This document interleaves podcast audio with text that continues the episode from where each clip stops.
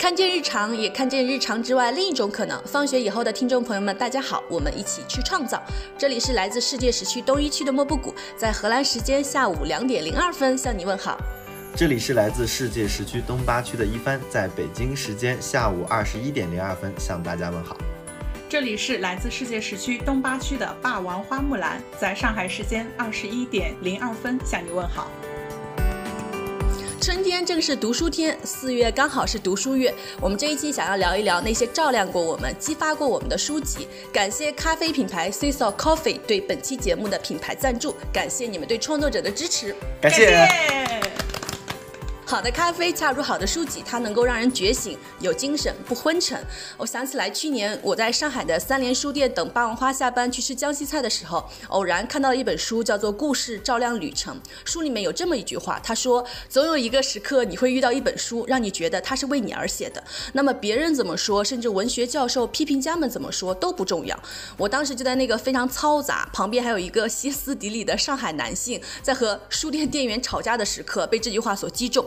如果我们每一个人都找到了那本为自己而写的书，我们就在这个喧嚣的、沸腾的、下沉的时代里找到了一隅之地来安放自己。所以无比感谢那些这一年来照亮我的几本书。那几本书不仅照亮了我的旅程，还为我打开了无限的可能。希望借这期节目，我们能用一两个小时的时间，把我们那些从书中获得的星星之火、源泉涌流，甚至飓风海啸一起分享给你。传递力量就是在传递火种，希望这火种也能够帮助你照照亮旅。程激活源泉，之前的那个幸运投稿送的这个神秘礼物呢，也是故事照亮旅程。然后最近我有一个朋友过生日，我也是给了他送这本书。呃，这本书我觉得特特别奇妙哦，就是因为首先先是莫布谷他在那个书店里面看了之后觉得很好，然后我就跟着一起看，然后就迅速的买了这本书。我先介绍一下这本书的大概的一个内容。就他这个作者呢，孔书玉，上个世纪九十年代是到加拿大留学，后来是在北美和澳大利亚的大学文学院里面教授文学和电影，然后他也在很多地方进行客居和旅行，包括北美、欧洲、亚洲、澳大利亚等等。然后作者呢，就在这本书里面呢，把二十多年海外阅读和游历写成了文字。然后很多的时候呢，就会从，比如说他去到某一个地方呢，他就会从当地的有关的电影或者是一些作品、书店、美术馆，以一个阅读者的视角来去给大家介绍一下当地的历史和风土人情。实际上就是他在分享他自己对于这个地方的阅读感受。呃，我特别喜欢这本书的原因呢，是因为故事照亮旅程嘛，它其实是有很多篇故事，每一个地方呢都有一篇故事。所以它其实是很适合上下班的路上去看的，因为你你能够很短的时间就能够看完一个故事，了解一个地方。另外一个的话呢，就是它是一个世界主义者的阅读手机，就是因为它的旅程太广阔了，然后你能够被它所描绘的世界各地的文学和故事所迷住。我们在上一期讨论到的那个重庆的高佩罗，就是这本书其中的一个故事。所以我觉得看人家是荷兰的高罗佩啊，对的。然后能够被作者对于世界的这种好奇和热情感染，就是在这本书里就能够开启遥远和广阔的世界之旅。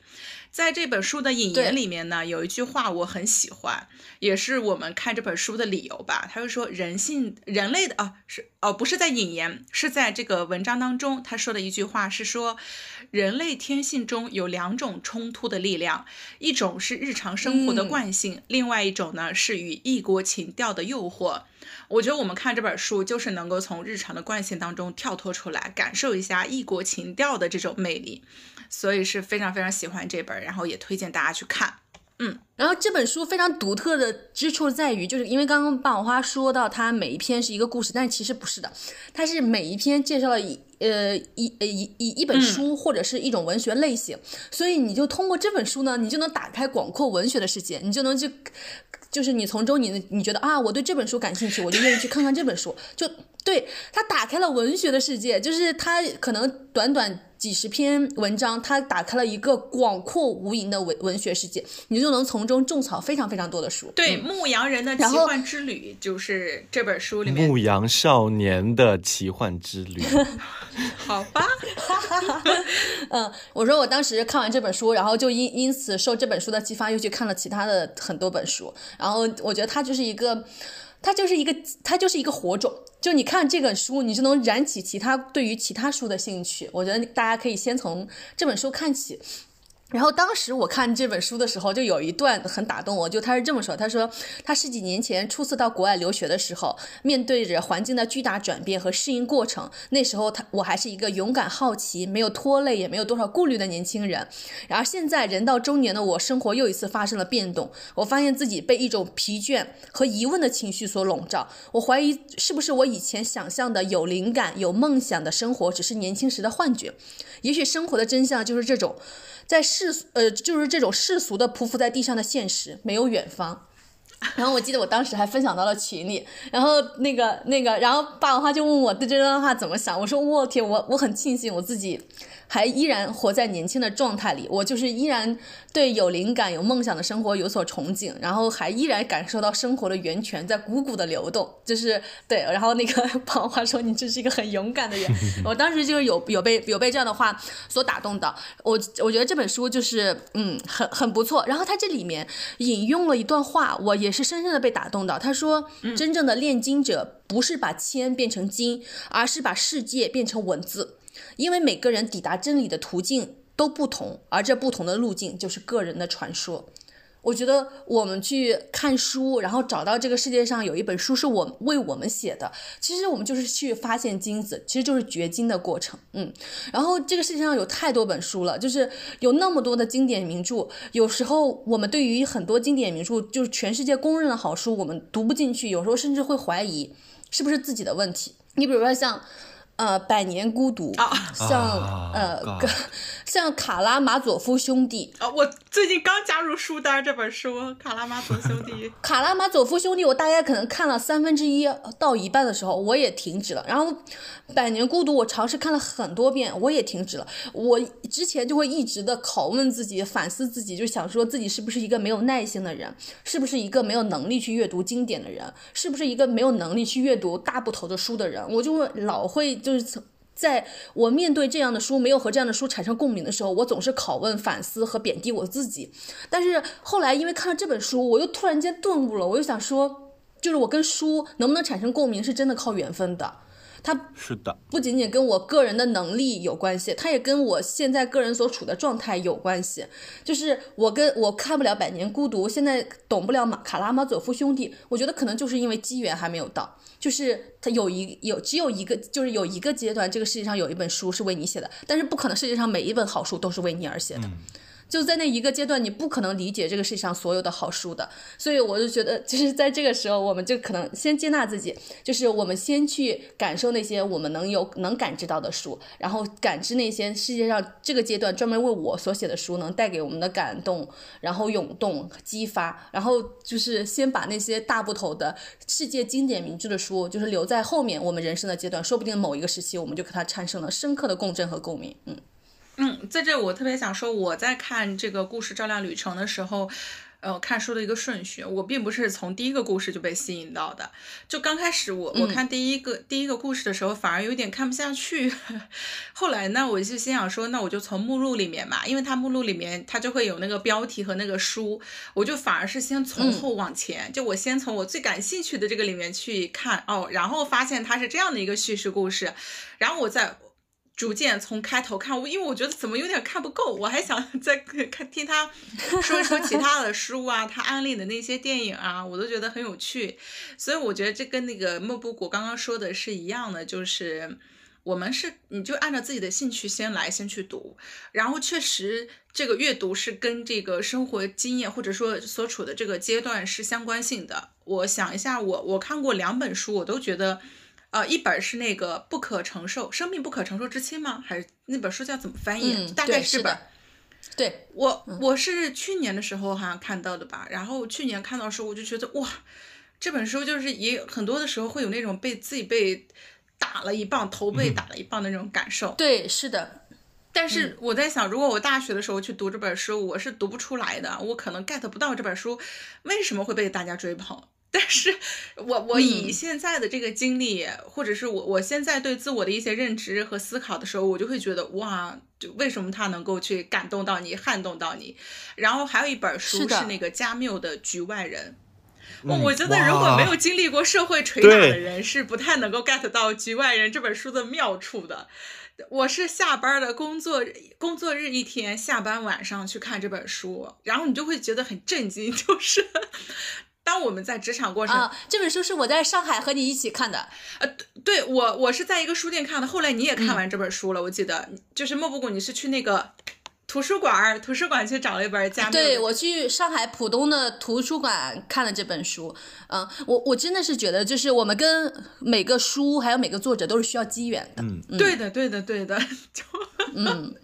我想我想起来，我初中的时候，就是因为我现在就会觉得张爱玲真的是民国以来华人世界最好的作家。就是我自己个人偏见啊，就不需要各位各位认同我，也不需要跟我 battle，我自己个人偏见。但是我上初中的时候，就是我们的呃，就是上语文课，不是经常需要买一个那个课外的那个叫什么，就是也是做练习的那种练习册嘛。它里面就收录了张爱玲的一个一篇小散文，就是张爱玲讲关于跳舞的事情。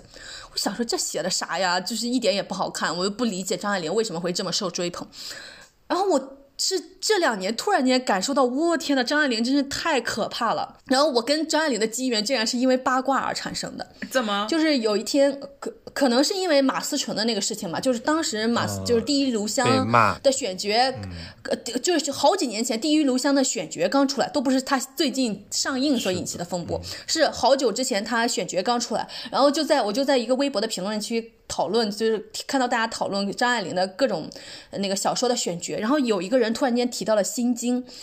这个短篇小说，他说这个短篇小说特别适合周迅和李小璐来演，然后我就出于八卦的心情，你知道吧，我就去看了这本这个短片。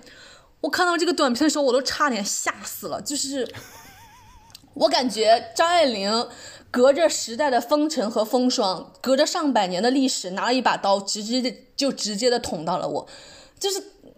他对人性的刻画就是写的实在是太可怕了，就是我觉得这个人真是绝了。然后我就因因为这个短短的心经，然后去看了他其他的各种各样的小说。因为我小时候是看过《半生缘》的，给我留下了深深的心理阴影。我我本来想说，我长大这辈子都不会再看《半生缘》，但是我就也去看了，就每一篇都写的太好了，就我我就觉得我天，就我跟张爱玲的机缘，终于在这两三年才。真正的达成和实现，就是所以大家现在对于一些人人都说好，但是你没有任何感受的书，就不要着急，也不要觉得是自己的问题，也不要觉得是书的问题，可能就是机缘没有到。嗯，妈呀，我被你安利了，我好想看。我建议大家都要去看一下《心经》这本书，真是绝了。他讲了，我觉得我现在用这种有有点猎奇的词来形容它不太合适，但是我姑且先这么说。那他他是讲述了就是一个女孩有恋父的情节，和自己的妈妈在竞争自己的父亲，最后爸爸选择了一个长得跟自己很像的女同学的故事。难怪说周迅和李小璐。因为他在里面对女性的刻画，真的心理状态的描写真是太绝了。因为就是我想说，就是如果是就是周迅所代表的那个角色，就是这个女儿的女同学，有个更就长得像，但是其实是更成熟一些的女性，就是她生在一个呃家庭是这样的，就是好像自己的哥哥去世了，她只有嫂子和自己的妈妈，就是你知道她在一个那样纯女性的家庭，女性之之间关于资源的竞争，彼此的鄙视。就是那个刻画的真的是毛骨悚然，但是又极其的真实。就即使你没有处在那样的环境，你也深深的感受到，就是女性的生活是怎么样子的。然后他在里面还说了一句特别悚然的话，就是我在一定程度上是人尽可夫的。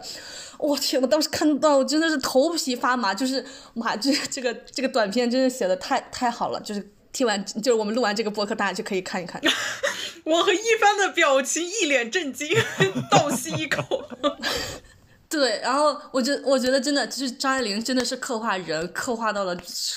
骨髓里，就太可怕了。嗯，我对大家可以回头去看看张爱玲的书。但是我觉得其实如果是我在大学生活的时候，还对这个世界充满幻想、充满希望，然后。就是觉得这个世界上没有太多的阴暗面的时候，我觉得我去看张爱玲，我其实很难是她，即使那把刀就明晃晃的亮在我的眼前，我也很难被她戳到。但是，就是经历了几年生活的风霜，你就能感受到这样的事情。然后你，而且由由于对女性主义的学习，你又更加能体察到女性生活的处境到底是怎么样的。然后，我最近一段时间在 B 站看一个呃《色戒》的解析，就是这个电影的解析。天呐，太恐怖了！就是每一个片段都看得我头皮发麻。就是可能，因为我觉得就是李安这个电影拍的非常之好。当然，这个小说原本就是张爱玲写的，也特别特别之好。就是他已经在剧情冲突上已已经有一个极大的剧情冲突，所以就导致这个故事本身就是非常好看的。但是我几年前看的时候，我就我特别同情王佳芝，但是我又觉得王佳芝这个人好傻，就是我我会不由自主的有这样的想法。对。对，尤其当时我就女性主义已经觉醒了，我觉得为什么要被这样集体主义的叙事所诓骗，然后就这样的献祭和让自己被利用，然后就是这样的。但是我这几天看那个《色戒》的解析的时候，就是李安在这个电影里放置的种种细节，我又发现王佳芝压根逃不脱这个陷阱的，这是一个天罗地网一样的陷阱，他绝对逃不脱，他不是因为傻。就是我之前会觉得他是因为傻而做出了这样的抉择，但是后来发现他没有选择，他在那个情境下绝无选择。就是我那个那个就是那个电影解析更深刻的分分析了一下各种各样的权力的关系，就是他所相信的集体是如何利用他的。他所所心爱的男人是如何把他推出去？他没有嗯没有拯救他的。他身边那个女同学是如何把他推给了他们那个群体里面最脏的男人的？他的舅妈是如何诓骗他的金钱的？然后他所相信的那个系统就把他的信给他烧了，根本让他联系不上他的父亲。然后他的父亲为了新的家庭又把他抛弃了。就是这个社会，他所身身处的整个生态系统没有给他一丁点的好和信任，跟各种各样的东西。他做出那样的选择，就是是悲剧。我觉得悲剧就是无可奈何，他是悲剧就是必然发生。嗯，我就觉得就是大家可以，就可能我们对生活的阅历更多，我们对人有更。在拍摄的时候，对于王佳芝这个角色是怎么去看待，怎么去弄的呢？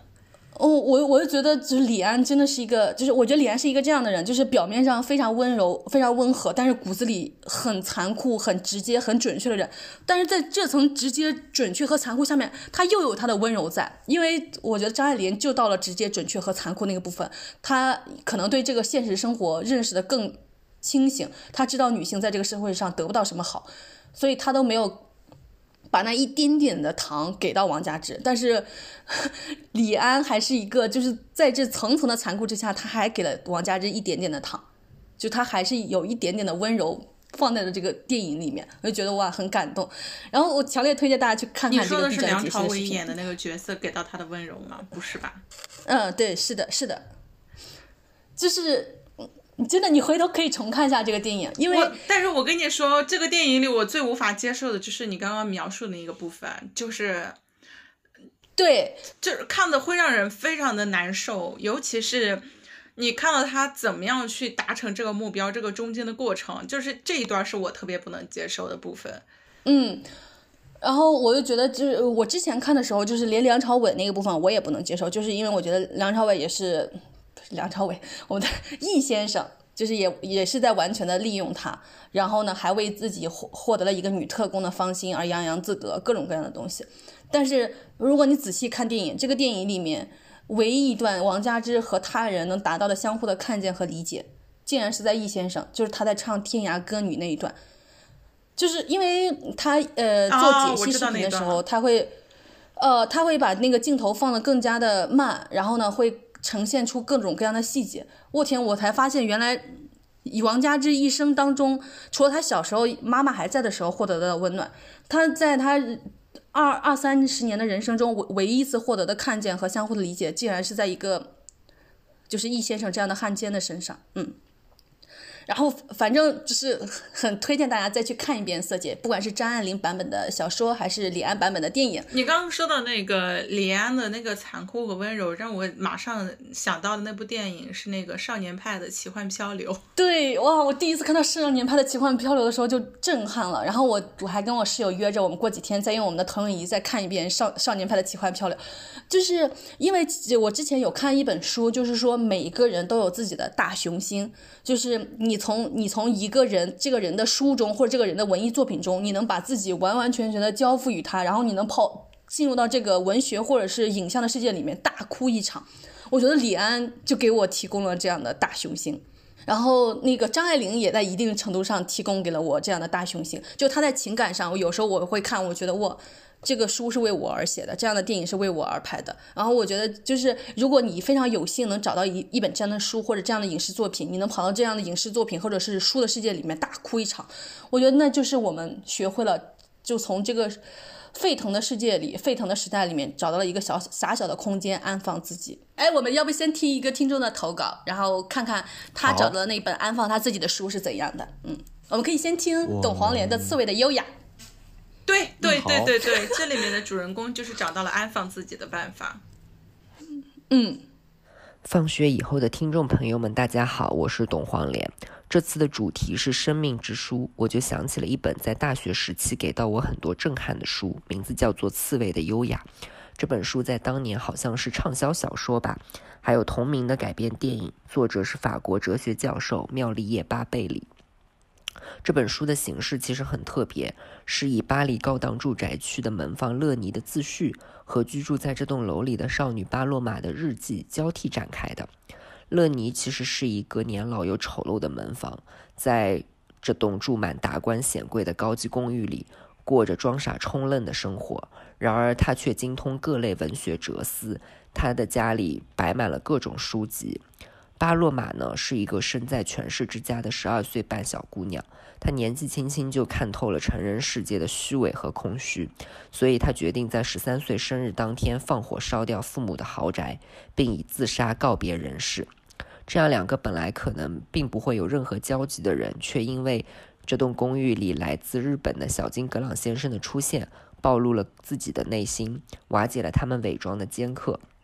乐尼更与小金先生擦出了爱情的火花，然而当乐尼完全敞开心房，准备接受这一切的时候，却死于一场车祸。而小波巴洛玛也因为自己明白了自己的无知和可笑，决定好好的活下去。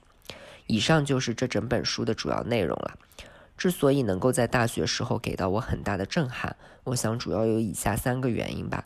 第一点就是我在他们两个人身上同时看到了自己的影子。在乐尼身上，我看到了自己的清高和自卑。当年的自己和乐尼一样，深信阶层间不可逾越的鸿沟，所以对周围那些家境非常好并时不时炫富，可能在他们看来并不是炫富了，或者所谓那些很会来事儿、很会搞关系的人，总是冷眼相待。但在这样的自傲背后，却也有深深的自卑。同时，在巴罗马的身上，我看到了自己的无知和懦弱。所有的认知都来源于自我设限。却太少有来源于对生活本身的感悟，什么都没经历过就作茧自缚、无病呻吟，没有胆量的逃避人生。他们和我一样，都缺少三位主播一直在呼吁的勇气。这里我们可以回扣一下播客的第八期。嗯，然后第二点是乐尼说的一句话让我感触很深。他说：“我没有孩子，我不看电视，我不信上帝，这些都是所有人为了让人生之路能够更便捷而所走的道路。”因为孩子会让人囿于世俗的家庭观念，电影、电视会让人禁锢在狭隘的视野和空间里，而上帝会让人不思进取，永远活在等待中，祈求救赎。而所有的这些，都是这个世界为了抹杀你的主体性所 offer 的东西。这里我们又可以回扣播客的第十一期了。莫布谷之前和我说过，他觉得孩子是自己交给这个世界的人质。我当时就醍醐灌顶，就那个感觉，就仿佛孙燕姿在我眉中间点了一个红点的感觉。然后第三点就是对作品本身的情节设置感到一些震撼。作者最后杀死了想要救人的乐尼，因为乐尼他是为了救人才会出车祸死的。然后呢，却让本来想死的巴洛玛活了下去。阴差阳错，荒诞又冷漠，但又有书评说主人公站在制高点死去，这个设计本身就是最大的浪漫主义。死亡对乐尼来说不过是额外的东西，他切除了生命的冗余，小说的冗余。乐尼的死救赎了自己，也救赎了巴洛玛。不过我一直不认为非要死个人才能升华作品，我们应该警醒所有这种牺牲某个人而得到的崇高，这很可怕。虽然这本书也有很多弊病吧，比如爱情的降生、人物塑造脱离现实等等，但仍然在我二十几岁的时候给了我很大的启发，我很感谢他。以上就是我想表达的，感谢大家的耐心倾听。哇，他真的是一如既往的幽默，不仅仅幽默，而且有非常深层次的思考，而且在反思层上面又能再翻一层再去反嗯思，而且还一直帮我们 call back 我们之前的播客，是我们最好的朋友。我晚上收到了这个投稿邮件的时候，我就点开一看，我说：“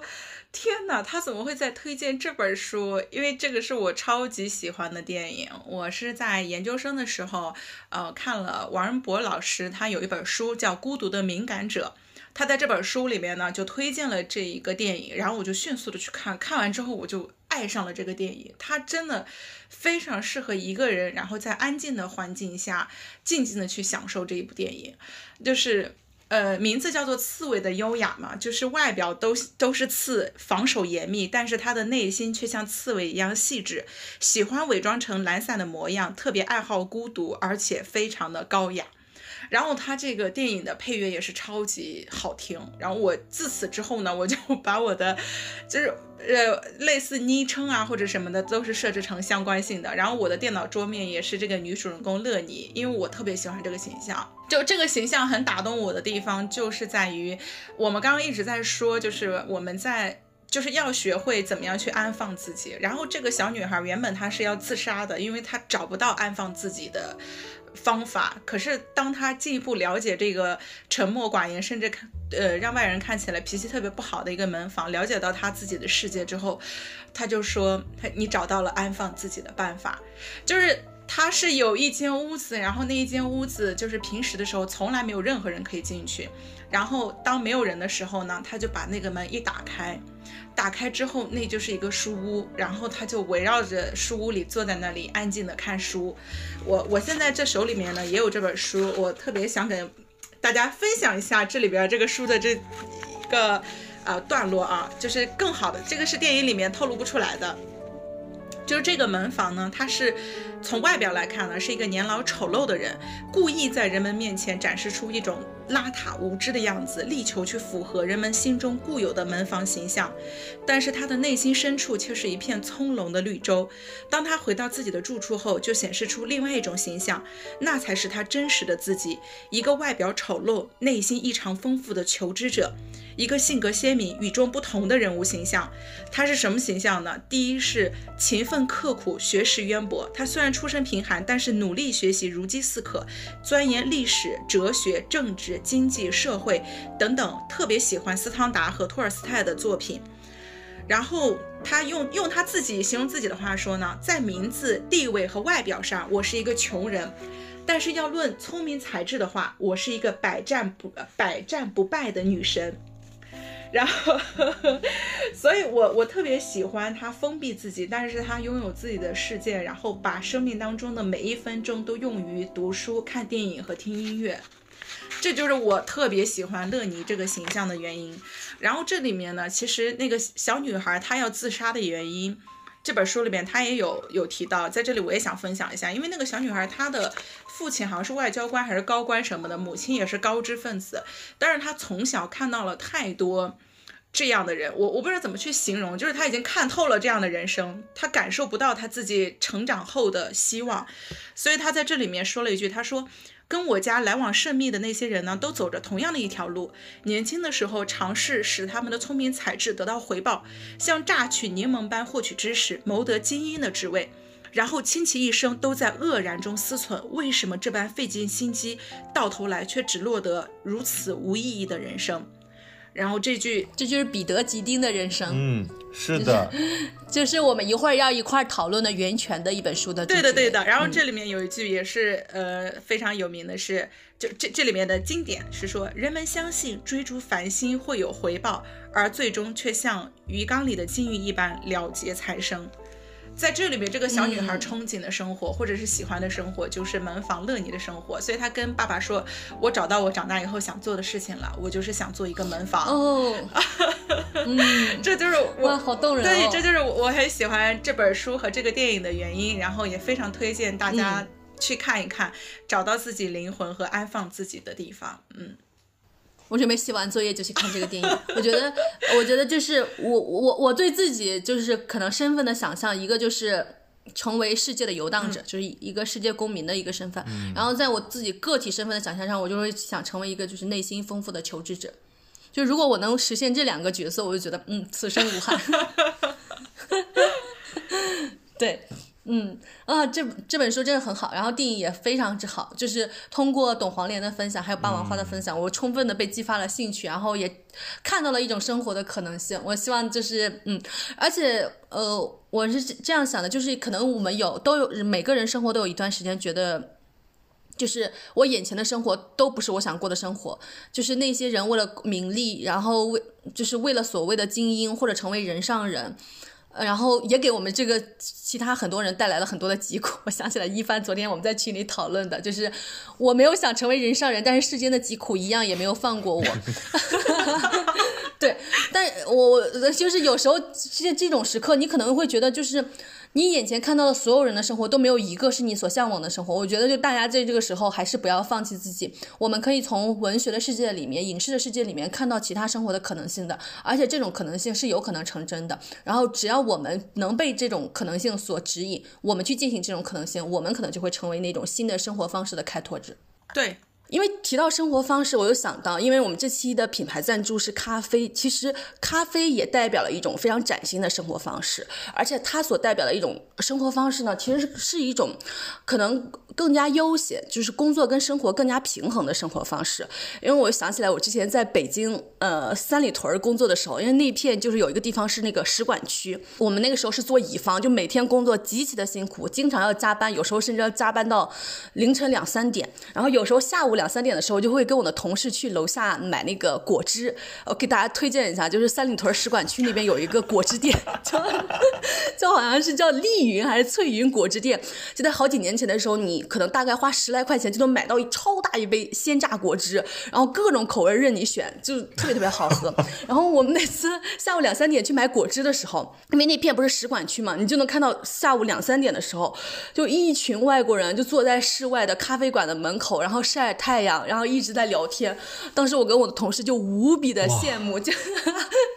就是就这种生活，它就是真的是代表一种非常平衡的，就是 work life balance 的这种生活方式。而且就是前段时间因为隔离，就是。呃，那个上海有一个关键词还上了热搜，就是因为隔离有一天把大家放出来，让大家去采购各种各样的食品，然后有一个女孩被放出去，然后高喊我要买咖啡，然后就上了热搜，然后底下评论就说希望联合国赶紧给上海颁发咖啡之都的称号。对，而且咖啡这种生活方式其实就在我们看到的各种的影视作品里面就非常非常普遍，尤其像比如说美剧《老友记》，对，就是他们真的是每时每刻都在喝咖啡。然后我想起来里面特别搞笑的一个点就是。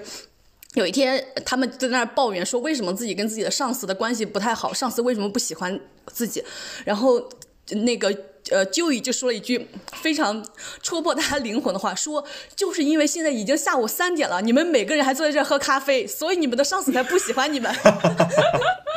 还 还有像我之前看到了一个韩剧叫《春夜》，我也觉得很神奇，就是男女主每次约会都已经大晚上了。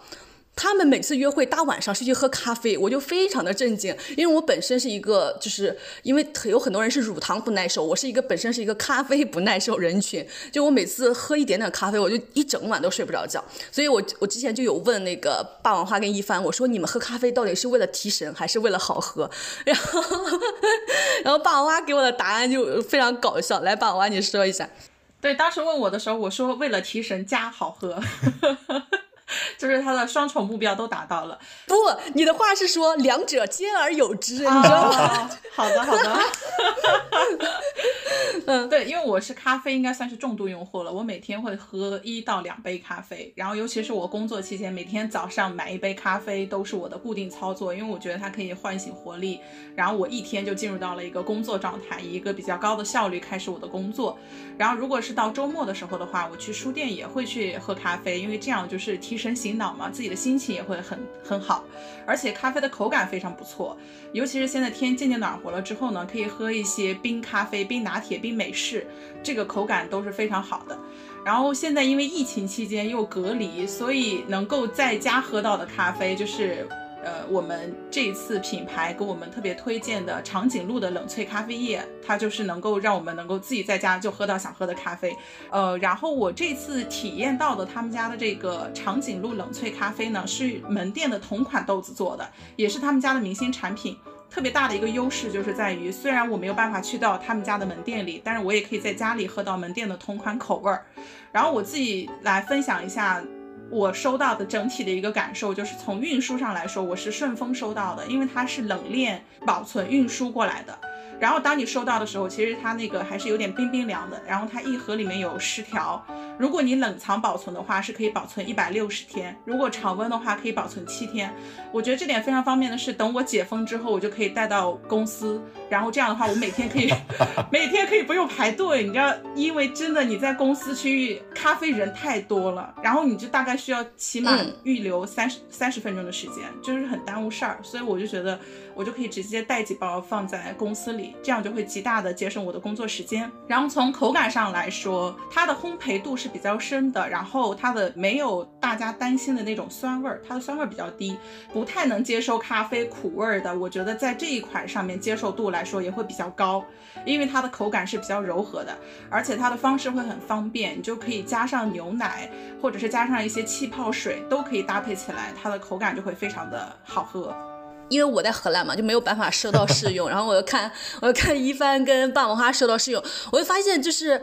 而且我还因为此就是普及了一些知识，比如说咖冷萃咖啡液跟挂耳咖啡还有冻干粉咖啡的种种区别。因为我之前以为冻干粉会和我上初中高中的时候喝的那个 速溶咖啡粉的是吗？对对是一样的，然后霸王花就跟我解释了一下，说速溶咖啡粉会有各种各样的添加剂，加奶精啊各种东西。然后像这种，比如说那个冻干粉，它其实其实是在冷萃液的基础上再次加工，这样就能够常温保存。所以其实像呃像那个冷萃液跟冻干粉的区别就是，比如说像学生党，他们没有这种比如说冰箱这种冷藏储存的条冷藏储存的条件，所以其实就买冻干粉是比较方便的。但如果你有冰箱这种的，买冷萃液是最好的，因为冷萃液是能够对它的那个咖啡的原本的风味保存的最好的。对，是的，嗯嗯。就我试那个长颈鹿的时候，我挺惊喜的，就是它不是，虽然就是它推荐说是那个烘焙指数比较高，但是它完全没有就是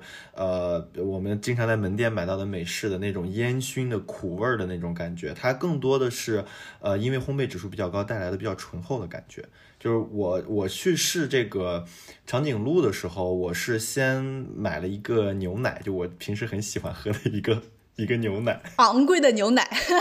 一个很贵的牛奶，就是我经常有的时候会等到那个什么七幺幺，有的时候会可能会零七打折的时候，然后我会去买那个牛奶，然后我发现这个就是那个牛奶本身的味道就已经很醇厚，然后再配上长颈鹿这一款这个比较醇厚的这个咖啡液，就觉得整体。就让我还是挺惊喜的，因为我平时本身就是很少喝这种加奶加奶类的，比如说拿铁啊、卡布奇诺这种，但是这个就是混合之后的口感确实有征服到我。然后虽然虽然因为这个店家他们主推的是长颈鹿的产品，但是我还买了一个他们家的其他的产品。对。一帆自费买了另外一款口味，我买了那个亚洲象，嗯对，然后买完亚洲象之后，然后这两款咖啡我都用那个就直接有也有兑冰水，就直接去感受这个咖啡液本身的味道。然后其实相比下来，就是如果说兑奶的话，呃，就是添加其他的口味，比如说像汤力水或者什么的，就是可能用长颈鹿更合适。但是如果纯加冰水，我更喜欢亚洲象。然后我会觉得就整体来说比较。柔和，口味比较清淡，然后喝起来也也非常顺。但这里我刚才有句话我憋很久了，就刚才霸王花说周末的时候去喝一杯咖啡，我的天呐，这是我就可能这是我这一周最开心的时光。就我每到周五甚至周四的时候，我就可以想象，我就可以短暂的逃离我的工作，然后我就可以去我附近非常喜欢的一个咖啡厅，然后去点一个我之前没有喝过的口味的一个手冲，就在那里哈。美美的坐上一个小时，喝完咖啡以后再去健身，我觉得生活很美好。对，因为我想起来之前就是呃，C S Coffee 联系到我们的时候，然后一帆就兴致勃勃的说：“我本周末我就要去你们的门店打卡。”然后，然后一帆到了门店，结果手机的那个什么健康宝弹出了弹窗，进不到店，对，进不到店里面去。嗯，对，这个故事太悲惨了。嗯，然后由此我又想到，其实就是因为我一开始，虽然我是现在天天在用英语上课各种的，我一开始甚至都不认识 c i s o 这个英文单词，还是因为霸王花去做了各种各样的就是背景资料的调查，我才知道哦 c i s o c i s o 原来是跷跷板的意思，就是他他他那个品牌创始人就解释说，他们是想取以就是咖啡中的酸甜苦香醇这五五种口味的平衡，然后因为他觉得好的咖啡就是要做到各种香气酸度的。这种种种的平衡，他们衍生开来也有说平衡工作和生活的意思。然后刚刚听到咖那个一帆说，他一 一周中最快乐的时光 就是周末，然后去一个咖啡馆体验一下咖啡的时光。我觉得就是 coffee time，就是一个人真的是在这个九九六的生活方式下的一个忙里偷闲的属于自我的一段时间。嗯，对，就是当你也不能出去玩，也不能去旅游的时候，就是有这么一个。就是安安静静喝咖啡的时间，我真的觉得太重要了。然后我还想起来，就是一帆给我的答案，就是他为什么喝，为什么喜欢喝咖啡，就是我万万没有想到还有这个答案。一帆的答案是为了消水肿。我当时就在想，一帆你是大明星吗？你怎么还有这个需求？就是我之前不会意识到我每天早晨醒来特别肿，然后直到我的每个同事都说我早晨很肿很肿以后，我就觉得我自己好像也很肿，然后我就。我就每天呃上午大概十一点钟，我就会喝一杯咖啡，然后确实咖啡对我消水肿来说特别有效，因为我基本上喝完一杯咖啡以后，我就会一上午大概能去上两到三次厕所，我就觉得我整体一天的代谢就开始了。所以我觉得它有一个很好的小水肿的效果。然后除了这个之外呢，就是嗯，我我早我有的时候早晨不忙的时候会去健身，但是一般去健身的时候都都太早了，就早到有时候那个商场楼下的咖啡厅还没开门。嗯。然后我之前也有买过，就是其他的，比如说速溶类的或者是其他品牌的咖啡，但我发现就是有一个很不方便的一点说。就是它其实是一个盒装的咖啡粉状的，然后那种类型的咖啡你是很难倒进你的那个矿泉水瓶里面的。就是我每次倒的时候我都要特别小心，我还怕它洒出来。然后倒完了之后我还会摇晃。然后就是 c i s o 他们家是一个呃条状的袋状的咖啡，就是你可以撕开一个小口，然后你可以很顺畅的倒进那个瓶子里。我就觉得整整个心情都顺畅了起来。对，因为正好 c i s o Coffee 就是这个冷萃液，它也是那种零糖、零脂、零添加的。然后当时霸王花还给我专门拍了一下那个它的配料表，它里面就只有咖啡豆和水，它的配方非常非常简单，然后又健康低脂，是那个一番这种减脂健身人群必备的东西。哦，因为为此我还特地去呃，就是呃霸王花去搜了一下各种各样的关于 c i s o Coffee 的。背景资料我们进行了充分的背调，然后我就关注到一个点，就是喜茶投资了 c i s o Coffee，然后我当时就很震惊，然后我就去搜了一下为什么要去投资咖啡这个品类，然后后来我发现原来是这个样子的，就是因为其实呃喜茶他们推出的主要的产品是奶茶嘛，它其实是高糖高脂的高热量的，然后在。其实，二零二零年之后，就是零糖、零脂、零添加的，就是这种新的生活方式就开始在年轻人均呃人年轻人群里面更普及了。所以，就是喜茶投资 C 嫂其实是就意识到了这整个趋势，大家都在往零糖、零脂、零添加这个方向去走，所以他就通过投资 C 嫂 Coffee，然后就加入到了这个赛道里面来。嗯嗯，我想我这里想补一下，就是我对这个 C 嫂这咖啡品牌的印象。嗯，就是我，我在此真的是太丢人了。我说我自己是个都市土狗，因为我在此之前，你不是都市丽人吗？还为了消水肿？因为我在此之前完全没有听说过 c i s o 这个咖啡品牌。但是当我们接到这个合作以后，我就问了我身边的同学和同事，我发现大家都喝过，然后大家对这个咖啡的印象都非常之好。我甚至还有一个同学，据说北京朝阳大悦城的 c i s o 的门店特别大，说好像有半层楼这么大，说环境巨好。然后我那些在读博的研究生同学就会经常在那里看书。嗯，我之前我因为我不是不能够喝到 C 所 coffee 吗？我就去 B 站去搜了各种各样相关的视频，你知道吧？看视频来解一下你个这些相关的体验。然后我看到上海那个门店也特别特别之好。然后霸霸王花特别好笑，因为你不是说你的朋友都去点过吗？因为霸王花身在上海，霸王花一点开自己的微信，然后就搜了这个呃名字，看到他们小程序，发现自己有八十四位朋友都用过他家的小程序来点咖啡。我现在想看一下我的。北京真的输了，我这边只有四十六个朋友哎。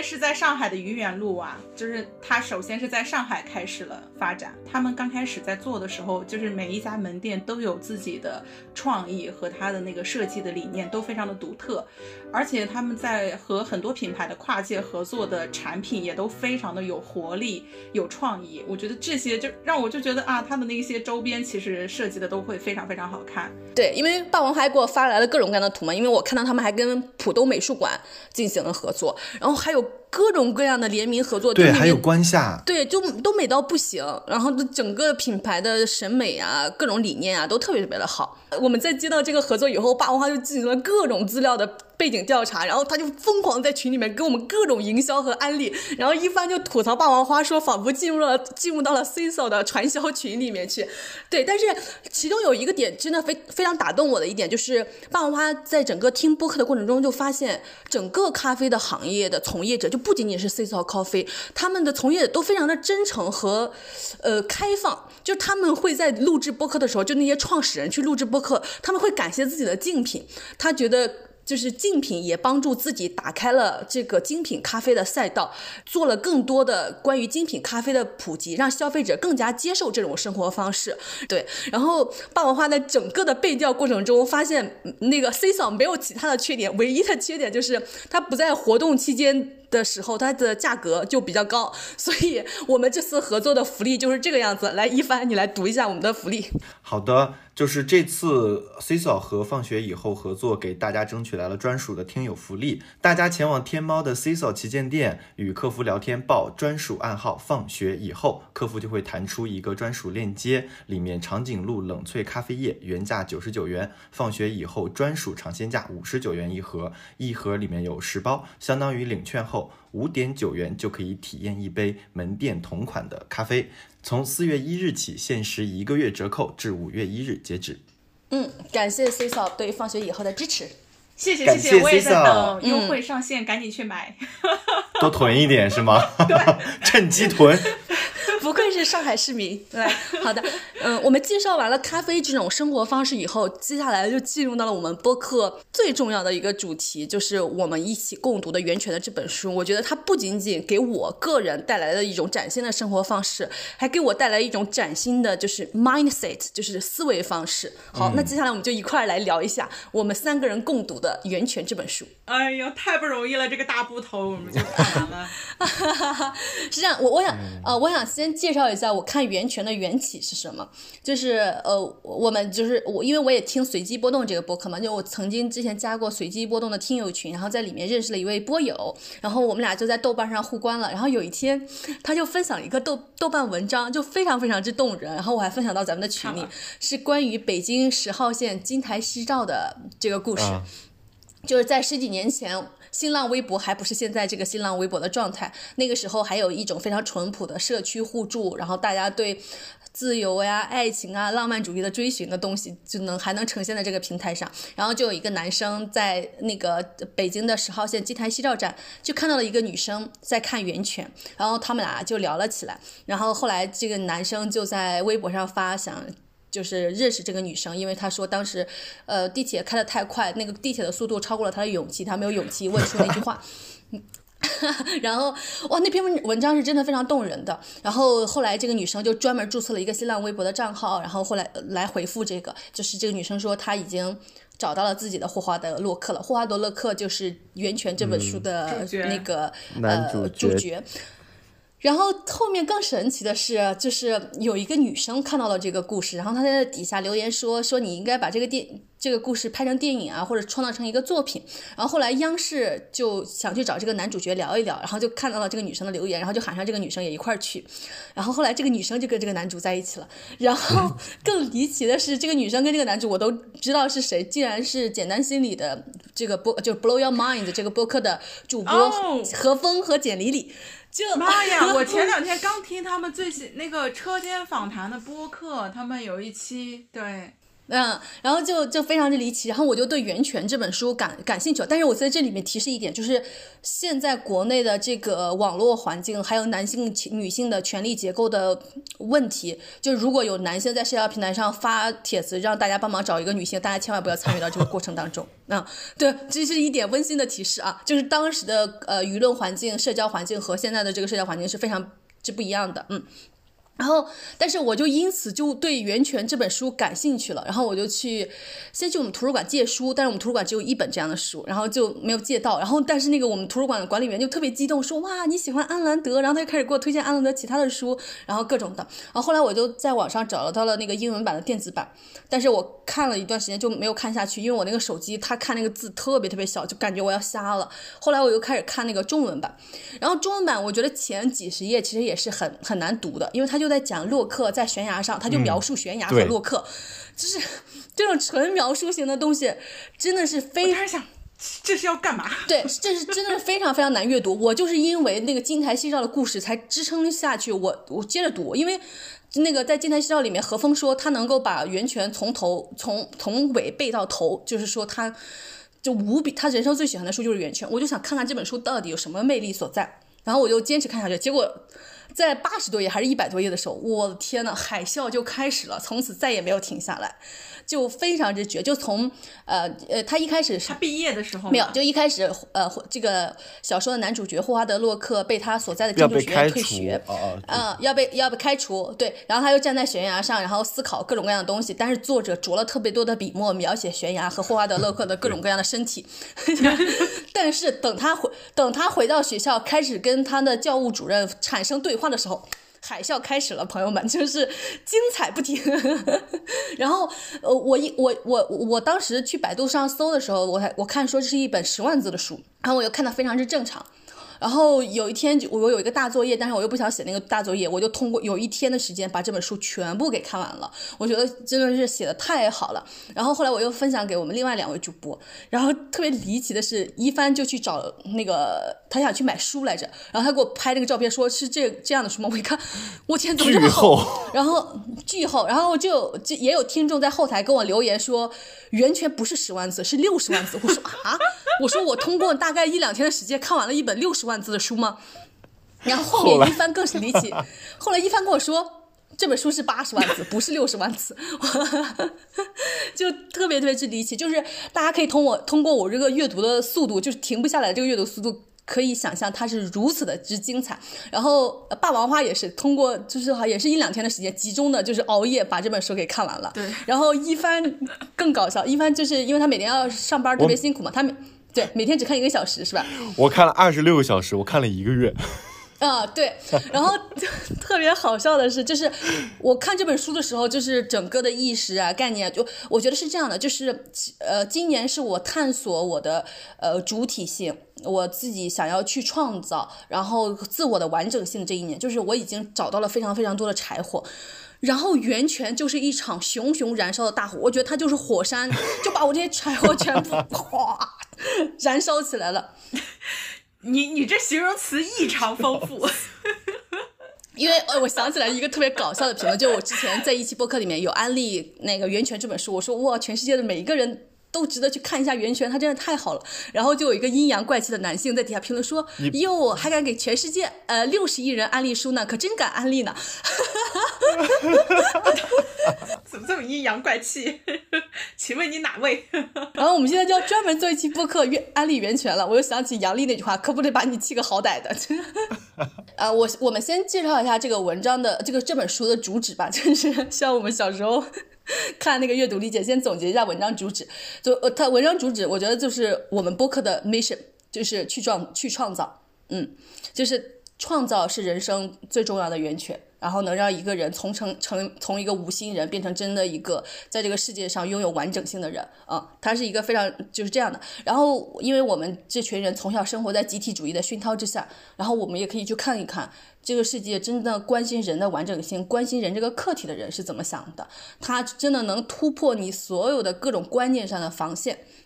然后这本书，呃，从一九四三年出版以来，每年还仍然以十万册的那个再版的速度在全世界进行发售。但是我就觉得特别离奇的一点是，在我前二十几年的人生。我从来没有听说过这本书。身边也嗯几乎没有就是人看过。对，就很离奇。然后另外一本，呃，阿兰德的另外一本书叫《阿特拉斯耸耸肩》，它可是欧美世界仅次于圣经的畅畅销书，超级畅销书。然后这一本书我在此之前也完全没有听说过。我觉得就这个事情是一个非常微妙的事情，就是其实因为我是学我大学的时候是在一个语言类的学校，我接触其实有机会接触到了很多的英美文学相关的，就是各种英美的书，其实我们都即使没有看过也有所耳闻。就比如说像各种什么《乌合之众》啊，《麦田里的守望者》呀，就是这种层次的畅销书我们都知道，但是《源泉》跟《阿特拉斯耸耸肩》这种超级畅销书，我们却闻所未闻。然后身边也没有人看，也没有人安利过，我就觉得它是一个非常非常之微妙的事情，值得我们的思索，是不是有一种力量在无形的屏蔽它？对对，然后。然后我建议大家还是先看《源泉》，再看《阿特拉斯耸耸肩》，因为《阿特拉斯耸耸肩》走得更远，然后对于我们的体制产生了非常多的批判和反思。大家一开始看可能不一定能承受，你就可以先看《源泉》，《源泉》还没有到达体制那个层面去批判。嗯，对的。然后我觉得特别好笑的一点是这样的，就是。我我已经看完了，然后我有一天看微博，然后那个微博上就有一个人突然间提到《源泉》这本书，他说，《源泉》看到了第四章，突然间意识到这是一个 BL 小说。然后我我我，因为我看的时候都非常之正常，我看到的就是一个。呃，就是一个曾经想试图捍卫自己的完整性，但是却失败了的人，看到另外一个成功的捍卫了自己的完整性，然后觉得自己找到了知己，然后两个人之间产生惺惺相惜的感觉。就我从来没有往 BL 那个层面去想，结果自从我在那微博上看到 BL 这个层面这个事情之后呢，我就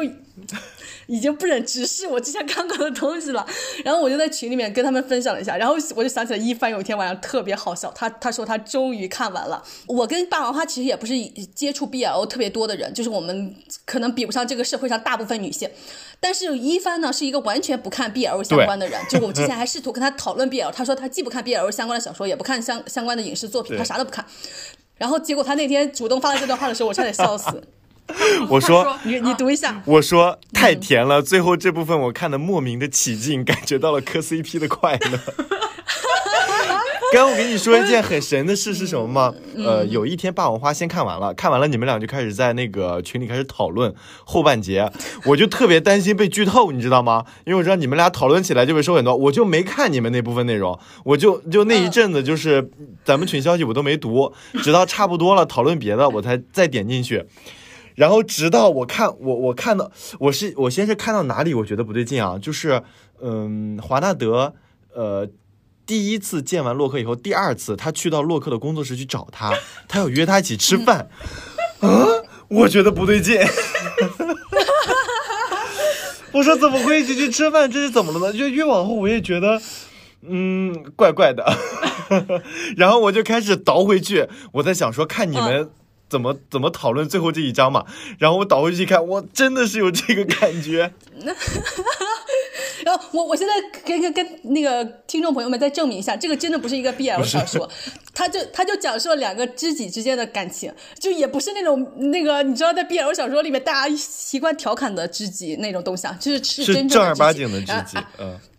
然后这个小说里也有真正的女主角存在的，嗯，然后这两个男的也都爱她，我越说越感觉像不入流的三流小说。然后那个，我觉得就是。就是 CP 跟 BL 这种东西，就是也像女性主义，像是一个天眼一样。就你一旦知道有这个视角的存在，你就不可遏制的拿这种视角去看这两个人之间的关系。然后它里面就有一句话是这样的，就是是霍华德对华纳德说的，说你你一直是我生命中永远都不可能重复的一场遭遇。天呐！我的天！我让就是你知道这种的台词放在 B G 爱情故事里面都是一个 我天，只是像火山一样的告白。太太可以深挖了，还有那个什么爱情是例外，对 洛克给霍华德开了例外，嗯，对，然后我就想说，阿兰德真的是无法想象，就是这个世界过了四四哎六七十年后，这个世界人类的本质是磕 CP，就是我觉得他写的时候绝对没有想到有人会把爱情的模式跟视角安到了他这两个，那他故意嗯我跟你说，有一段我印象太深刻，就他们两个一起开船出海，对，对，就是茫茫大海只有他们两个，然后洛克就是飘在海面上，然后。华纳德就看着洛克的肌肤有，就是就是皮肤遇着水的那种布灵那种金色的反光，我的天哪，真的是！我我来铺垫一下，就是华纳德是一个报业的老板嘛，就是，嗯，是一个就是相当于说就是把它理解成马云，对，然后代入一下。不不不，我觉得不是马云，是王高飞。就是华纳德是一个报业的老板，就是他非常的有钱，然后他有一艘有一艘自己的游艇，然后这个游艇有自己的名字，但是所有他他呃跟他在一起过的女的呢，都想问呃女性都问他都好奇他这艘游艇的名字，刚一问出这个问题，就会被华纳德。呃，打入冷宫，我这这个形容合适吗？对，打入冷宫，然后就再也不跟对，就再也不跟这些女女性联系了。所以很多人都非常的好奇，就是华纳德的这个游艇的名字是何缘由？好，你看这么神秘，铺垫到连名字缘由都不可以问。结果呢？哈，除了带女主上去了一次之后呢，第二次就是带洛克上去，然后又有刚刚一番的那一段的那个描述，就是 华纳德对于洛克的这种赞美，你很难让人不引起遐想，就是哇，对，爱情是例外。哦，我我我，因为我们三个人在这因为自嗨八卦了这么久，我觉得听众可能非常好奇这些人到底是谁，我现在来介绍一下这些这个主要的人物吧，嗯。另外两位主播在看的过程中一直跟我说：“天呐，他们好害怕呀！因为他们从这个小说里面的一个人物中看到了他们自己啊。这个 这个人物就是我们在上一期里面有提到的一个人，叫做彼得·吉丁。我现在先来介绍一下，就是这这个小说的主要的人物。呃，首先就是我从就他们俩出于他们俩的恐惧是他们在彼得·吉丁身上看到了自己，但是我看这个小说呢，我就觉得就是这个作者。”因为很多人是在觉得作者在描述一些不可能存在的人了，尤其是男主角洛克，就不可能存在如此捍卫自己完整性的人。但是我在想，就是这个作者其实不是在呈现一一个又一个的角色，他其实是在呈现，就是自己的每一部分的自己。嗯。然后对我其实就是我在这个每一个人物上都看到了我自己，就是从坚持自我，就从坚持自我做一个从不背叛自己的创作者的洛克的身上。然后从觉得这个世界上这个世界配不上诚实美好事物的多米尼克的身上，多米尼克就是这个小说的女主角，她觉得这个世界这个糟糕的世界并不是不竟就是配不上这些诚实美好的事物，比如说配不上洛克的这些诚实美好的作品。然后也从霸王花和一帆所惧怕的彼得吉丁的身上，他通过一步步的妥协来获得成功的装饰。就我其实也从彼得吉的吉丁的身上看到了自己，我甚至从这个。这个小说最大的反最大的反派，就常常给别人洗脑的思想家脱黑身上，以及被脱黑洗脑成功的庸众的身上，就是这个小说他批判的、歌颂的、嘲讽的、追求的每一个品质，都以不同的比例构成了现在的我。对，就是这里面每一个角色、每一个人物都有我。我我甚至在那个多米尼克身上都看到了自己，但是我我在洛克身上很少看到自己。如果说可能往前倒个，就可能往前倒到我第一份工作的时候，我觉得我身上有很强烈的洛克的影子，就是那种坚持自我，然后就是就敢于去 battle，是无所畏惧，什么东西都都不可能损，就也不害怕损失，就是。那种感觉，但是近些年，我觉得我身上几乎看不到洛克，我在我身上看到的更多的是彼得吉丁，然后其次是托黑，然后是多米尼克，然后洛克的影子真的是太少了。嗯，我现在觉得我身上影子最多的就是洛克，可能就是因为我这一年就是，呃，就是充分的、充分的，就而且我从世俗的那个。评价体系里面出来了，就我选择辞辞职，辞掉了工作，我不再接受社会那条评价体系来评价我，所以我觉得这可能是我更就是洛克现在占据我整个现在自我的比例更多的原因。嗯嗯，对的。我我当时看的时候，我也有过这个怀疑，我就想说，真的会有洛克这样如此坚持自己的人存在吗？就是就觉得这个形象实在是太过理想化了。但是因为我最近看了一本，就是之前一帆看的那本书，就在那里面，哇，真的找到了 洛克真实存在的一个人物——罗曼·罗兰。对，那本书叫做《昨日的世界》，就是罗曼·罗兰是是怎么样展现出来洛克的特质呢？就是有一点，就是当时呢，列宁在离开瑞士之前呢，是恳求罗曼·罗兰和他一起去俄国的，因为当时的列宁非常的清楚，就是罗曼·罗兰他的道德威望对于自己的事业是非常非常重要的，但是罗曼·罗兰是拒绝了。他是说，他始终坚持不参加任何的组织，只以个人的身份独立为自己献身的事业奋斗到底。所以呢，他不要求别人追随他的思想，自己也同样不愿意受到任何的约束。罗曼·罗兰认为呢，爱戴他的人同样也应该是不受约束的人。他要用自己独一无二的例子来证明，人应该永远保持自由，坚持自己的信念，天翻地覆也不动摇。我是先看完这个源泉，然后再看《昨日的世界》，然后我看这段的时候，整个人惊了。我说：“天哪，罗曼就是呃，对于罗曼·罗兰的那个印象，还是在小学什么名人传啊这种啊，对他根本就没有更深的了解。”对，是的。结果我看完洛克之后，再去看这个，我顿时他的这个形象高大了起来，我就会觉得说，哇。要往这个方向去走，就是自己要做一个自由的人，然后也希望，嗯，就是其他人也能够做自由的人，就是不控制别人。嗯，对对，因为我觉得这个小说的作者不是为了塑造一个完美的这种坚持自我的洛克，我觉得他就是想激发我们体内已经存在的洛克。对，是的，就是我们体内存在着洛克，存在着多米尼克，存在着好多部分的彼得奇丁，存在着托黑，存在着那些被批判的庸众。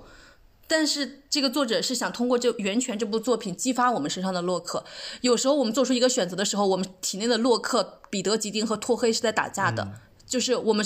我我们看完这本书，可能会让洛克会更占上风一些。在做出一些关键的选择的时候，我们会让洛克出来说话。嗯，我觉得这是一部这个作品最关键的意义所在，就是我们不是要成为洛克，但是我们要激发体内更多的洛克。嗯，因为我我可能在工作中特别爱充当的是一个。调解者的角色，我讲一下洛克对我的启发，就是很多时候我能其实能敏感的察觉到，比如说在就一个事件对立的双方，他们的立场以及他们想说的话，他们想表达的东西，那我很多时候我可能出于解决工作中的一个问题的一个。一个角度出发，我就是去窜动两波，我在这一波说这波的话，在那波说那波的话，然后 OK，我们快速达成共识，让损失降到最低。但是我我就仔细去想，哦，我好，我这份工作我好像我做的很适合，甚至我曾经认为我觉得我很擅长做这种工作。但是我看完这个之后，我觉得，哇，这个好，这个太恐怖了。就是我觉得这，对啊，就是在在你的这份这个工作中，你其实。你你你到底有没有发挥你的自己的那个呃主体性？你到底有没有在做出你这个 你这你的创造是对你的创造是什么？你的判断是什么？你的观点是什么？嗯，甚至我有的时候，然后我这段时间的感受就是。我更愿意，呃，就是直观的、强烈的去表达我的一些观点，因为甚至有时候我觉得可能我的观点并不会影响什么，甚至我的一些观点可能会让我的同事或者我 leader 让我觉得我操，这个人怎么说出这么白痴的话？甚至我的观点有的时候一一定程度上会会会暴露你的短板，但是很多时候你会发现，呃，你在敢于表达的时候。有有时候你的一部分的声音是会被大家很认真的去听进去，大家会很认真去思考，然后你可以在这个项目中真正的注入了你自己很多你的想法，而不是你作为一个调解者的角一的一个角色，你给大家求一个所谓的呃去去妥协的结果，求一个妥协的结果，是的。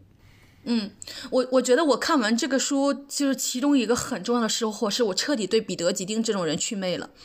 就是彼得吉丁在我们这个社会中非常能看到，就很多看起来非常精英的男性，呃，过得非常的游刃有余，而且特别会来事儿，然后能让很多人都都舒服，然后就是让领导也舒服，让老板也舒服，让下面的人也舒服。就是他就是一直一个能在每个人面前都说出来好话的人，然后能充分的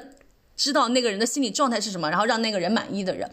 然后就是，当然，它以里面也不乏一些你知道吧，看上去很很很很很可耻的手段，嗯，但是他又不呃，就是尤其在前期那些可耻的手段，只是一些心理状态上的挑拨，就他知道老板讨厌。这个公司最重要的设计师，然后但是老板又对这个设计师挑剔不出来什么毛病，他就帮老板挑挑剔这个设计师的毛病，然后获得老板最重要的赏识，然后又没有抹抹掉老板的面子，老板又觉得我天，这个人可太懂我了。就是，而且你他又呃从名校毕业，成为最优秀的毕业生，就一切都过得非常之游刃有余。就是我们这个社会所称的别人家的孩子，因为有时候咱们这个社会所称的别人家的孩子，哎可可能只是学习型，但是为人处事啊，在社会上会来事这一个层面也不咋行。但是他呢，就是哪哪都行，哪哪都。但尤其在社会上，我觉得他就是中国父母会最喜欢的孩子，会来事儿。是的，特别会，特别会，特别懂事儿，特别会来事儿，特别能让所有人都开心。然后又获得自己最，呃，就是他没有创造任何东西，但是却获得了所有人的赏识。嗯，就是我我我看到一半的彼得吉丁，就他到那个他入职那个啊，完了，他那个公司叫什么来着？什么？不重要，就多米尼克爸爸的公司。就是我去想这个人物的形象，他他毕业于非常好的学校，他入职，他找到了他的这个领域最好的一份工作，然后他非常体面。呃，他挣的钱很多，然后他被整个他的专业领域都被认为是明日之星、最有潜力的人。我以前觉得这种人好厉害呀，好了不起呀，我好想成为这种人啊！是的，哇，然后更，然后你这，你再去想想，你原来这过去的二十多年，你一直在努力的成为这种人。对，嗯，然后你你结果竟从安兰德的笔下看到了他。作为一个光鲜亮丽的获得成功装饰的空心人背后的所有的痛苦，就他没有捍卫自己完整性之后，他所有的痛苦，嗯，他而且他所有的卑劣、猥琐，就是哦天呐，就是你看完之后，你会觉得就是浑身的鼻涕的感觉，我天呐，太绝了！关键是之前我被这个呃被环境洗脑的是。我甚至认为他他可能会经历的那些痛苦也好，他经历的那些呃难受也好，好像就是都是必须的，对，就是我这我要我要我 就什么欲戴其冠必承其重，是的，对，嗯，甚至认为哦这是应该的哦，就是所以我觉得好可怕，我越看越可怕，我觉得太吓人了。对他就是成大事者不拘小节里面的小节，但是其实你才发现，他所有放弃的小节都构成了他自己的人生。你放弃的那些东西，恰恰为你的人生做了注解。嗯。我我在看的时候，我我我也很害怕这个彼彼得吉丁的这个角色，或者说害怕自己身上有彼得吉丁的影子。我觉得有两个方面，第一个方面呢，就是刚开始的时候，这个彼得吉吉丁刚入这个职场的时候，当时职场有一个统一的关于建筑的一个审美。但是洛克他是有自己的审美的，所以他跟这个主流的审美是不一样的。美国建筑师协会啊，对，不一样的时候呢，当时这个吉丁呢，就对于这个洛克的这个呢，他就是有发表了自己的想法。他说的啊，我忘了这个是彼得吉丁的一个想法，还是当时所有这个顺从主流的人呢，都是一个想法哈。当时这段话是这么说的，就是我们只能从大师身上选取我们想要学习的东西。我们是谁？我们有什么资格，竟然狂妄到要去改良他们的风格？我们只有满。怀着虔诚和尊敬，努力去模仿他们的份儿。就我看到这段话的时候，其实这跟我们那个上一期谈到的慕强心理啊，我 觉得就戳中了。就是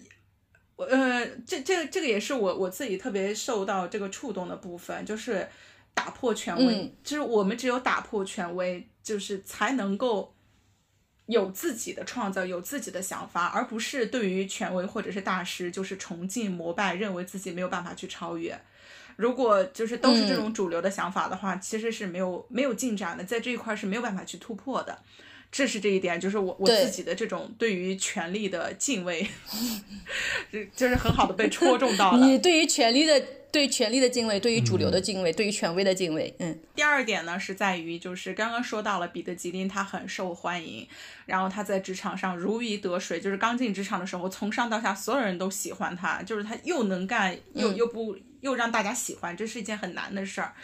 但是他的这种方式呢，是通过去。顺从、服从别人，不管是以什么样的方式，他都是在妥协嘛。比如说，他对他的妈妈也是一种妥协，即便他有不情愿，他也是。然后他对他的职场，他对他的同事，哦，各个方面都有。我插入一句，嗯，彼得吉丁的妈妈就是非常多传统的中国父母的形象，对对，是的。然后他他在这里面就是展现出来的双引号听话这个。这个品质也让我觉得很害怕。呃，文章当中呢，最后是有这么去说：说人类一直被教导说赞同别人的意见是一种美德，但是创造者恰恰是那个唱反调的人。人类被教导说随波逐流是一种美德，但是创造者正是那个逆水行舟的人。人类被教导说团结一致是一种美德，但是创造者恰恰就是那个卓然独立的人。人类被教导说自我就是邪恶的代名词，无私就是美德的最高境界。可是创造者便便是绝对意义上的自我主义者。所谓无私的人，正是那个没有思想、没有感受、没有判断、没有行动的人。这些功能都属于自我。嗯彼得·吉丁展现出来的没有思想、没有感受、没有判断、没有行动，我想 这个。让人很害怕，就是。然后我觉得这里面最振聋发聩的一段话是这样的，他就说：“牺牲是一种美德吗？一个人能牺牲他的正直吗？能牺牲他的荣誉吗？能牺牲他的自由、他的理想、他的信念、他的真挚情感和思想的独立吗？可这些都是一个人至高无上的财富，他为了他们而放弃的东西，不是一种牺牲，而是一种交易。”我觉得这个才说出了很多我们那个社会所宣扬的很多东西的本质。他要求我们牺牲，要求我们奉献，啊，他本质上是要求我们放弃自己。其次，我觉得那些宣扬自己牺牲的人，他本质上不是牺牲，他是一种交易。他牺牲了自己的一部分，获取了成功的装饰。就是我觉得，首先这个社，我对这个社会所宣扬的牺牲的系统，我就现在是一种嗤之以鼻的态度。其次，我对于那些宣扬自我牺牲的人，我就是。觉得你不是在牺牲，你是在交易。对，谁向你宣，谁向你宣扬牺牲，谁就想成为主人。对他就是想让你变成他的奴隶。是的，嗯，而且他这里面还说了，自我牺牲，可是严格的讲，不可能牺牲，也绝不可能牺牲的，正是自我。尊重人，首先就是要尊重人不可牺牲的自我。对，我觉得哇天，就是因为他这他这整个的，就是除了前八十页形容那个洛克站在悬崖之上的那些描述之类，他接下来全部都是这样，就是我觉他真的像海啸一样，因为我觉得我看完之后，我又觉得我是在。两个断壁悬崖之间搭起了一个秋千，然后底下是一片汪洋的大海，我就在悬崖峭峭壁之中荡秋千的感觉，就是它又危险又刺激又冲击，就是又震撼，就是种种的情绪向你席卷而来。嗯，对的。然后我觉得他这个小说最主要宣扬的东西就是我们要一起坚持做创造者，然后不把世界让给我们鄙视的人，不要把世界让给寄生虫和二手货。就是我们很多所羡慕、所之前所艳羡的人，都在这个小说里面被充分的祛魅、充分的打破。就那些我们艳羡的、获得成功装饰的人，他们本质上都是寄生虫和二手货。啊，对，二手货是这里面的这个翻译的词。莫不，你要解释一下这个二手货这个词吗？就是除了创造者、创造者之外，其他人都是。呃，我我觉得说出这句话非常的残酷，因为其实，嗯，就是有能力去创造、有意识去创造。其实也是一种特权，嗯，你知道吧？就是在我们那个社会当中，我们其实没有人会被培养或者是教育，我们要有独立的创造的精神，有捍卫自己完整性的精神。就是有这样意识的人，都是能够冲破这层系统，然后看到了外面世界的人。但是我们其实是不能去苛责那些就没有这样意识的人，因为。因为因为那个是就是我们这个社会的系统布下了天罗地网，要求我们去服从集体，去牺牲，去奉献，去赞同。对，是的。对，那一切跟跟创造相反的东西都被都被塑造成了美德，而一切跟坚持自我的东西都被塑造成了自私，各种邪恶的词汇加诸其上。这里对吧？那本书里边也有一个那个片段让我就是。也是印象非常的深刻，就是他所入职的那个非常有名的那个建筑企业，那个老板呢是弗兰肯，然后弗兰肯呢，他后来也就是快退休了，他就告诉彼得吉丁，当时彼得吉丁已经爬上了第二把交椅的这个位子了，然后弗兰肯在交接给到他的时候呢，一直在跟彼得吉丁说，我把这一切都给你了，你开心吗？他就一不停的再去问彼得吉丁，他希望能够从彼得吉丁的眼神当中看到，他希望能够看到的满足、开心、快乐，所以他不不断的在确认，他也希望能够通过彼得吉丁的肯定来去肯定自己所做的、所拥有的这些一切都是对的。但是彼得吉丁并没有给到弗兰肯想要的答案，就这个会让我觉得很冲击，因为这个是弗兰肯展现出他脆弱和他。呃，真实想法的很少的一个瞬间，但我甚至认为弗兰肯去问彼得吉丁的时候，他已经他已经就是心里有所明白了。对对，就是这些事情我已经不会快乐了。对对，但是他因为前面对弗兰肯，而且弗兰肯就是一个升级 Plus 版的彼得。对，只只只是之前对他的琢磨很少，就是他整个是一个成功者，然后你也没有看到对他有什么特别负面的，不像彼得吉丁这样如此。呃，脆弱的展现，直观的展现在我们面前，所以弗兰肯他到最后的这个展现，就是反而是更让我觉得哇，为什么呢？就是得到的都是成功的装饰品。然后那个书里边也是有一段跟这个相关的，就是他这里面是这样说：说如果任何人停下来扪心自问自己是否曾经真正拥有过真正的个人愿望，那么他会找到答案，他会看清楚所有的希望，明白自己的努力。梦想和抱负都是由他人来激发的，他并非真的是在为追求物质利益而奋斗，而是为了那个二手货的幻想，也就是名望。一个受到赞扬的硬戳不是他自己的，他在这种奋斗当中找不到快乐，成功的时候也没有快乐，他连一句这样的话都不能说。这就是我想要的，因为我想要他，而不是因为他会让我的邻居们对我刮目相看。接着他又会疑惑，为什么他不快乐？每一种类型的快乐都是个人化的。我们生命中最伟大的时刻是个人的、自我激发的，而非被触动的。这就是为什么弗兰肯在跟彼得吉丁问的时候，他们两个人彼此要互相去找确认，因为他们都找不到属于自己的快乐。是的。然后它里面还有一一段话，我觉得也是非常的振聋发聩，就是他问霍华德：“你你是否曾有过支配和控制一个人的权利？”霍华德说：“没有。如果有人给我这样的权利，我也不愿意接受。” 我在想，我们这个社会教导每一个人成为人上人，让每一个人去获得支配和控制一个人的权利。然后就是他们觉得这个世界上只存在着两种类型：要么你被支配和被控制，要么你去支配和控制他人。他们永远不觉得这个世界上存在着一种可能性，就是你成为你完整的自己，你既不被他被他人所支配和控制，你也不去支配和控制他人。对我觉得这本书就给我们提供了一一种这样的可能性。我觉得这种支配和控制。被支配和被控制，它其实本质上也是一种内卷，就是 你要么就成为下面的，你要么成为上面的，你没对你你没有机会成为你自己。我觉得这个是一个非常非常之恐怖的事情。然后 他在这里面。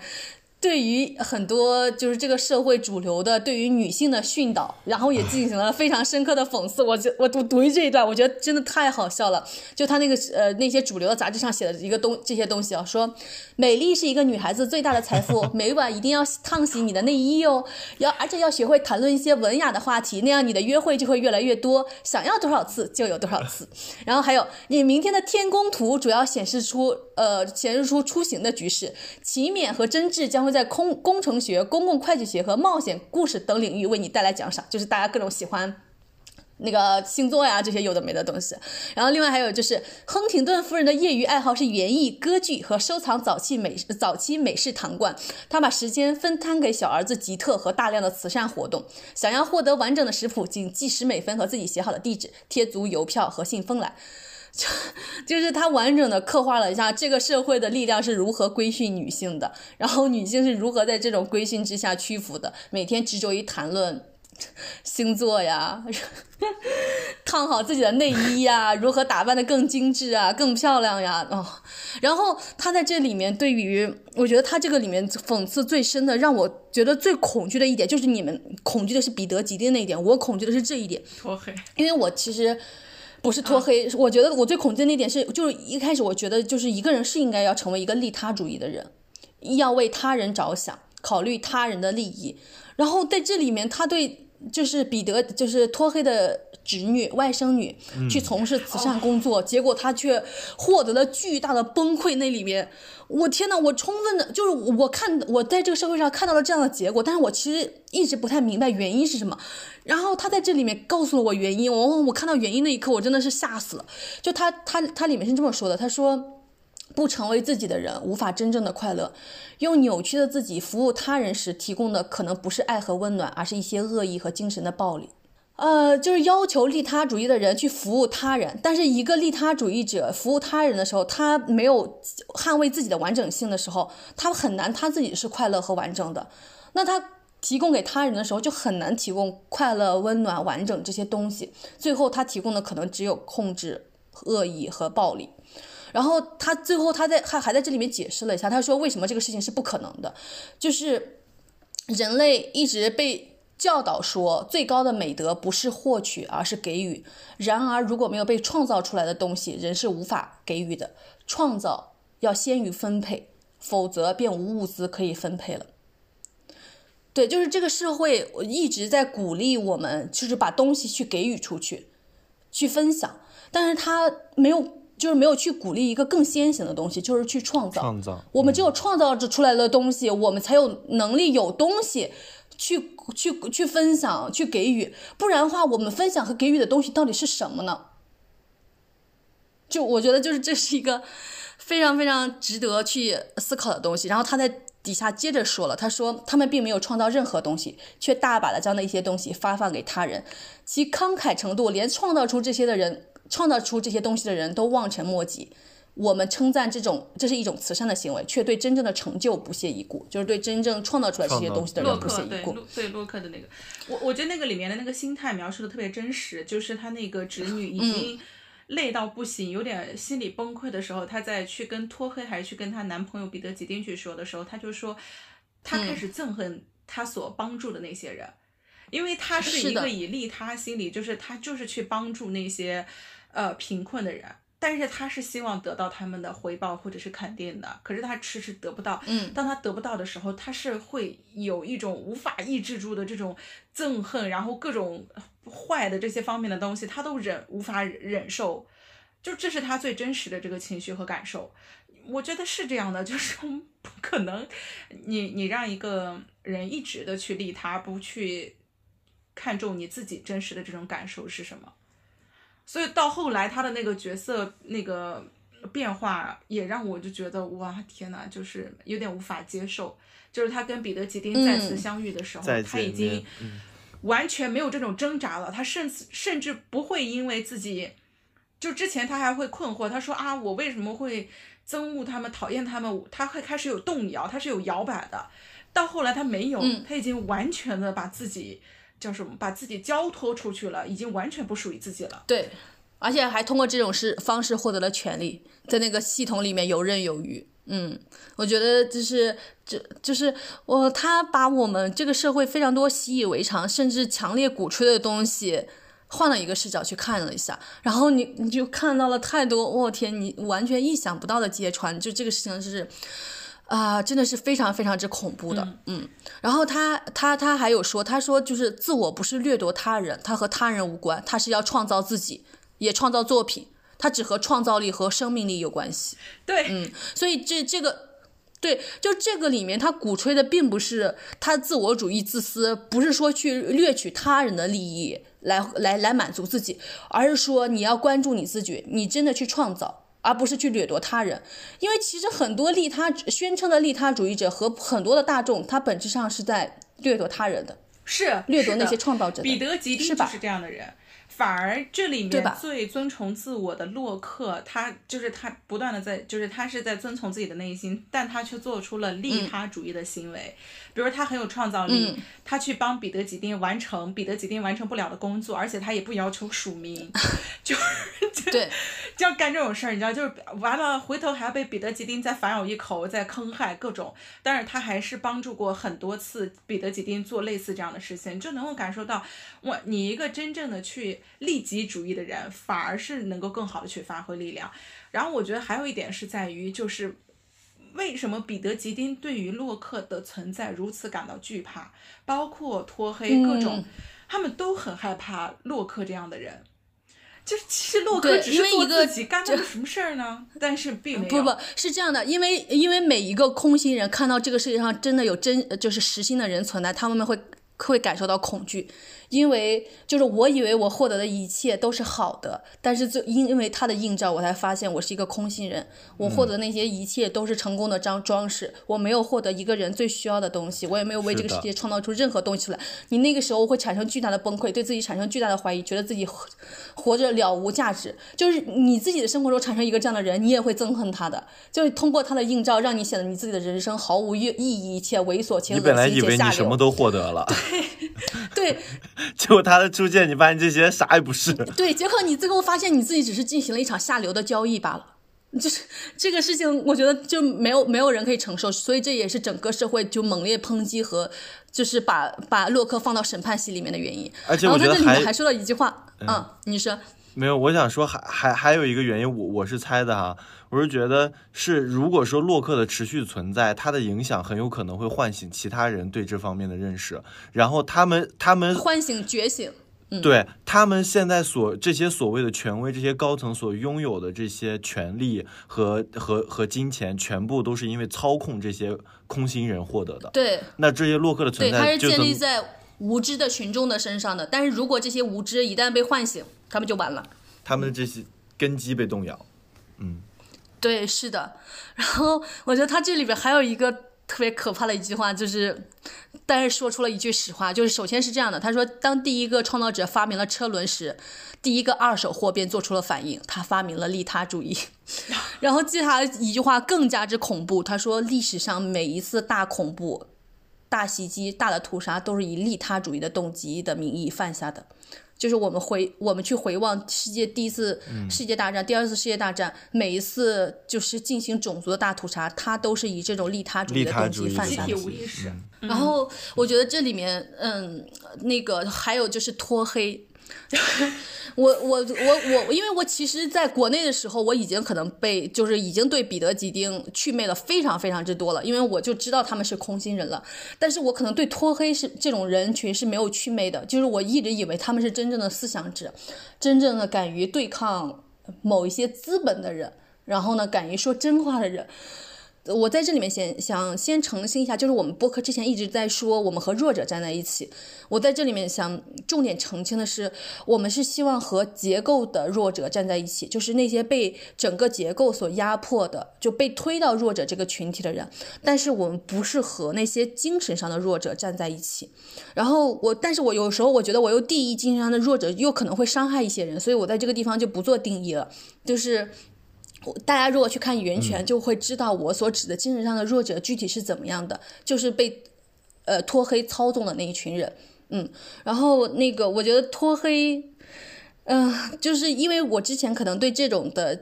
假象塑造出来的这种的思想者，其实是有一定的就是信任，我觉得他们就代表了一些正道的光。结果我天，阿兰德真是一个在几十年前就开始揭露这个事情的阴暗面的人。我又很非常鼓励大家去看一下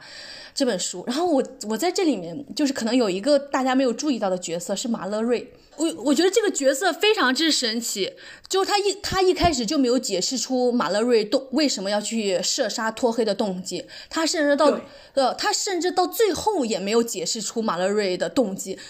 但是我突然间就是在最后，我就突然间明白了为什么他会去射杀脱黑，然后那一刻我也突然间之明白了，就是我可能就是是一个马勒瑞这样的角色，马勒瑞完全不认识脱黑，马勒是马勒瑞是一个呃跟托跟洛克一样的创作者，捍卫着自己的完整性，有无穷的就是源泉的创造力，就是他创造出来作品是非常之能打动人心的。但是这个社会，这个也就是对他加注了跟他们加注给洛克一样的伤害和抨击。但是马勒瑞就是没有像洛克如此之强悍，他在一定程度上被整个社会给击垮了。然后他最后选择的方式是去射杀托黑。然后我之前一直不理解，后来是我我又想起来，我之前看了一个部电影，就是阿加莎的《东方快车谋杀案》。嗯嗯，就我我我彻彻底底的明白了，为什么作者会安排一个这样的角色去射出那样的一枪。就是我当时在看阿加莎的这部呃，就是由由阿加莎的小说改编成的电影的时候，就是我无比的感谢阿加莎，她就是设置了一个这样的困境，就是一个孩子被一个恶徒所谋杀了，但是这个恶徒却没有受到法律应有的制裁，然后这个孩子的亲朋好友总共十二个人，他们在一个行进的列车中，每个人对这个恶徒捅出了一刀。我觉得我就是我之所以感谢阿加莎的原因，就是他让我在现实生活中没有捅出那一刀，他通过文学的方式让我捅出那一刀，就是法律。对法律和和社会没有给我的正义，文学给了我正义。就他让我的愤怒，让我所有的痛苦有了一个出口。马勒瑞也是一个同样的角色。就是我对于这个社会上做作恶多端的那些人，我知道这个社会的法律没有办法惩罚他们，但是马勒瑞射出了那一枪，就相当于文学家、作家代表我们所有的人，所有就是围观这场。虽然我们自身没有受到伤害，但是我们通过围围观这场悲剧所受到伤害的人，他替我们射出了那一枪。我觉得这就是书。文学、影视作品带给我们的作用，天哪！就是他们让他们让我们在现实生活中没有办法疏解的愤怒，没有办法获取的正义，还有就是复仇的心理，在文学的那个时候，在文学的世界里面，他帮助我们刺出了那一刀，射出那一枪。我觉得这对于每一个就是读者来说是极其重要的。嗯，像你刚刚说到的嘛，就是当。法律没有办法解决的时候，这个私刑或者是私力救济就会出现。这个就是他复仇的方式，就是私力救济。但在私力救济在现实生活中，我们又没有办法真正的去实行，因为他也有道德上的各种问题。但是我觉得在文学世界里面，一个作家帮助我们捅出了那一刀，射出了那一枪，是非常非常非常重要的疏解。对，他就让我们起码在文学的世界里面愿意相信这个世界还有正义和公平存在。嗯，呃，再拉回来就是说到那个马勒瑞吗？还是马勒留？马什么？马勒瑞啊，马勒瑞。对，马马勒瑞他跟那个洛克呢都是创造者，但是却没有像洛克一样能够坚持住。所以，我我觉得我们刚刚说的可能会让大家有误解，就是。呃，关于洛克，他是坚持做自己，但是他做自己的时候是有很多的抵抗的。比如说他在学校的时候，就是因为做自己，然后他是没有成功的毕业。然后他毕业之后，他也是因为要做自己，所以他没有去最知名的那个建筑师，反而是去了一个已经呃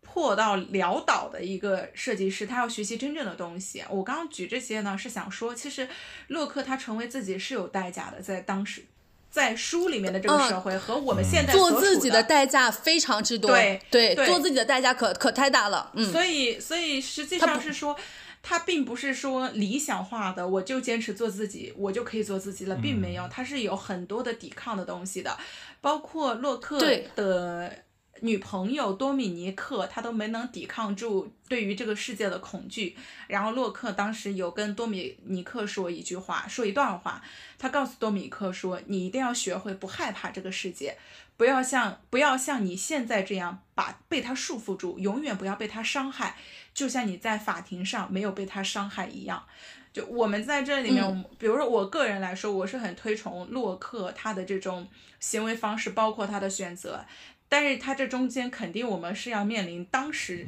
或者是我们所处的这个社会给到我们的反馈，或者是各种各样的抗衡的东西。我希望如果大家做选择的话，就是坚定的，不要害怕，内心不要恐惧。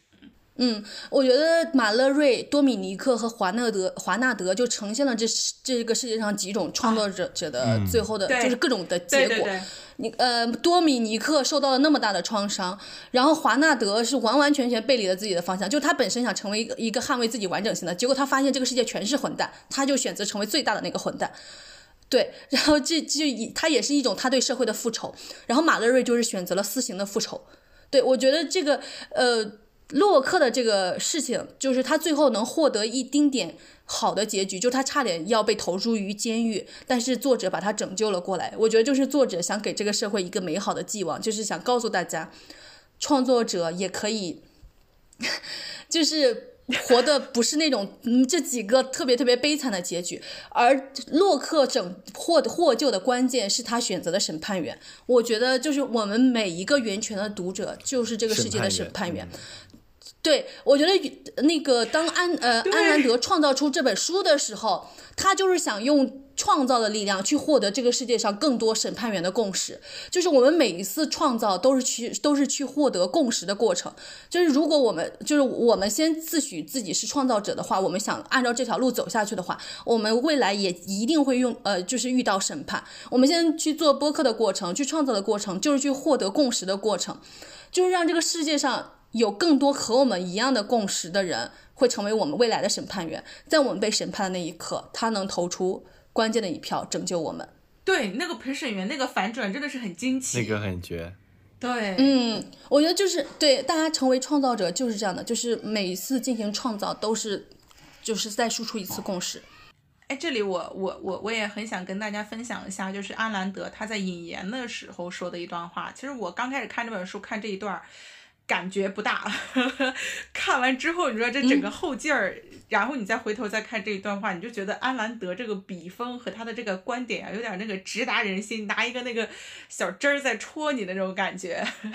但是这这么说的，他说源泉之所以具有如此恒久的魅力，其中一个根本的原因就在于它是对青年志气的认可，同时它歌颂了人类的光荣，显示了人类的可能性有多大。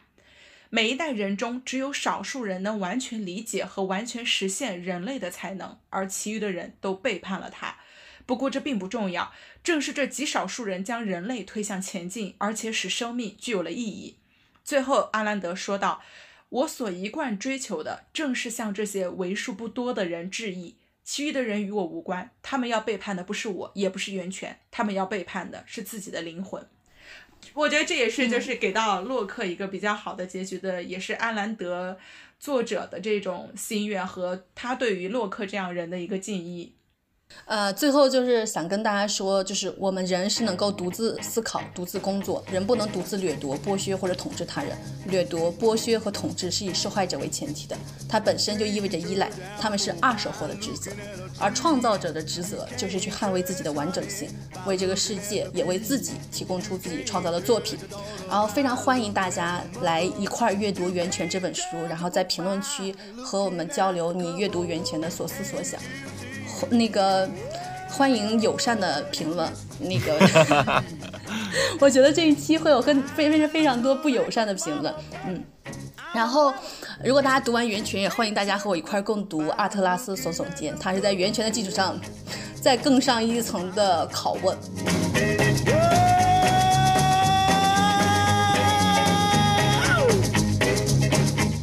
呃最后，欢迎大家关注我们的同名微博、微信公众号以及小红书。放学以后，After School，在微博置顶的评论区，大家可以请其他放友呼啦进入到我们的放友群当中。欢迎国内的用户在小宇宙、喜马拉雅、QQ 音乐、网易云、汽水等平台收听我们的播客。海外用户可以在 Spotify、Apple Podcast、谷歌 Podcast、Radio Public、WordPress 等平台收听我们的播客。感谢大家，再见，拜拜。感谢，再见，拜拜。looking brother. You can't judge a book by looking at the cover. Oh, can't you see? Oh, you misjudged me. Well, I look like a farmer, but I'm a lover. Can't judge a book by looking at the cover. Come on. Uh-huh, doing, baby?